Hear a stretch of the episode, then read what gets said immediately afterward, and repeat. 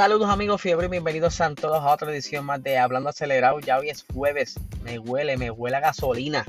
Ya mañana viernes comenzarán las primeras prácticas a eso de las 5 de la mañana hora de Puerto Rico, culminando a las 6 de la mañana. Y la segunda sesión de práctica será entre las 8 y media de la mañana hasta las 9 y media de la mañana. Pero vamos a hablar un poquito de la historia de lo que es el gran circuito de Imola el circuito se sitúa en una región de Italia llamada Emilio Romagna, el actual nombre del Gran Premio que se celebrará este fin de semana. La pista eh, comenzó su construcción para el año 1950, esto luego de varios años que hubiese culminado la Segunda Guerra Mundial. La región pues no había mucha buena economía y pues el gobierno en ese entonces decidió construir esta pista para traer este, obviamente, más beneficios económicos a, la región, crear más empleo, etcétera, etcétera. Y eh, esto más bien pues fue inicialmente creado para probar carros en esa época. Eh, tanto Ferrari, Lamborghini, Maserati hacían sus pruebas allí. Y no fue hasta el 1953 que se, hicieron las primeras carreras de motora. Eh, y luego, en 1954, las primeras de, de carro normal. Por entonces, la Fórmula 1 por primera vez corrió en 1963. Esa primera carrera no fue, no contaba puntos para el campeonato, fue una carrera de exhibición. Y en, este, en esta ocasión la ganó Jim Clark del equipo Lotus. Hubo una segunda carrera eh, en ese circuito. Eso fue para el año 1979.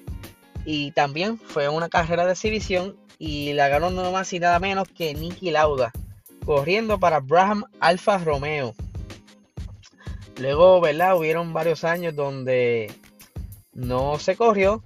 Y no fue hasta el 1981 donde se comienza de nuevo a correr y en ese entonces se le denominó el Gran Premio de San Marino, donde su última edición fue en el año 2006. Y no fue hasta el 2020, el año pasado, cuando volvieron a la pista y fue donde se le dio entonces el nombre de el Gran Premio de la Emilia Romana. Como ven, esta pista es bastante viejita, al igual que Silverstone, tiene más o menos el mismo tiempo, y entre otras pistas de la Fórmula 1. Y pues es como quien dice la casa de, Ferrari, porque lo que es Mugello, Imola y Monza son las bebés de Ferrari, que es donde más pruebas y eventos hacen. En el 2006 la ganó Michael Schumacher y el año pasado la ganó Lewis Hamilton. Vamos a ver qué pasa este fin de semana si por fin Red Bull se da a respetar y demuestra que ese motor Honda tiene mucho más este año que el Mercedes.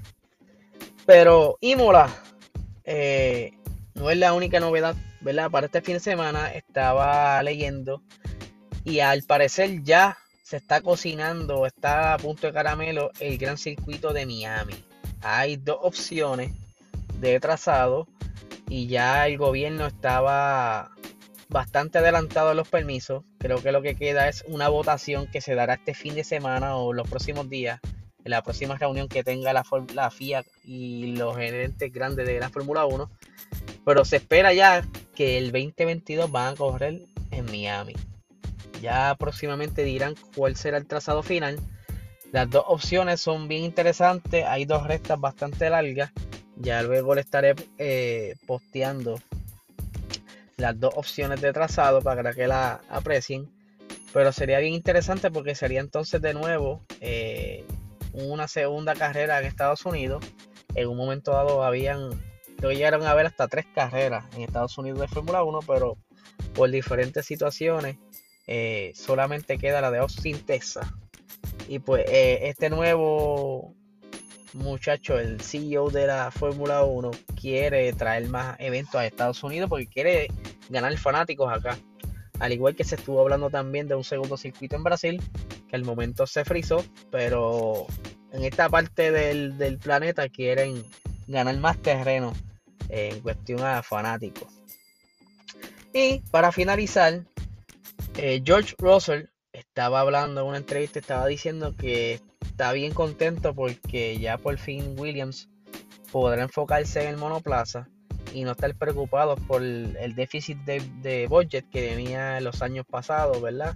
Sabemos que el equipo Williams pasó por varias temporadas malas desde el 2017, 2018 y 19 estuvo bien, bien malito porque apenas tenía auspiciadores, pero esta compañía americana comprarla, pues se está viendo ya la inyección económica y él espera que quizás ahora no, pero en los próximos años se vea esa recuperación, ya que están moviendo ya eh, los peones dentro de la, de la, de la compañía ya acomodaron un team director, ya tienen un jefe nuevo de aerodinámica y él está bien emocionado. Este año sí hay una poquita mejora, pero ya para el 2022, que dudo mucho que George Russell esté todavía en Williams, pero sí para el 2022 va a haber buena batalla, no tan solo por el cambio de reglamento, sino que están más enfocados en ese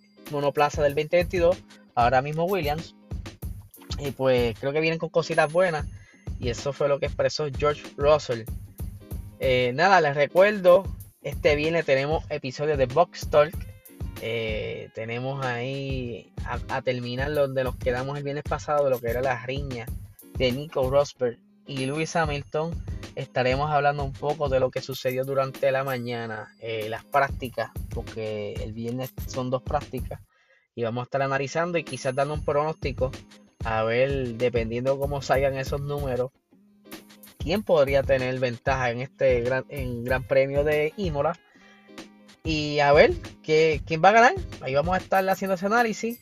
Y tendremos la entrevista a Brian Ortiz, eh, piloto puertorriqueño que está corriendo actualmente en la Copa de Mazda eh, Miata, si no me equivoco, MX5. Él estará con nosotros a eso de las 8 de la noche él va a entrar con nosotros en el live y le estaremos entrevistando para el disfrute de ustedes. Recuerda que Luis de G90PR tiene su nuevo podcast que se llama Into the Box. Está bien interesante. Él habla de Fórmula 1 también y habla del soccer. Así que esto es lo que tenemos por el día de hoy. Que tengan un excelente día.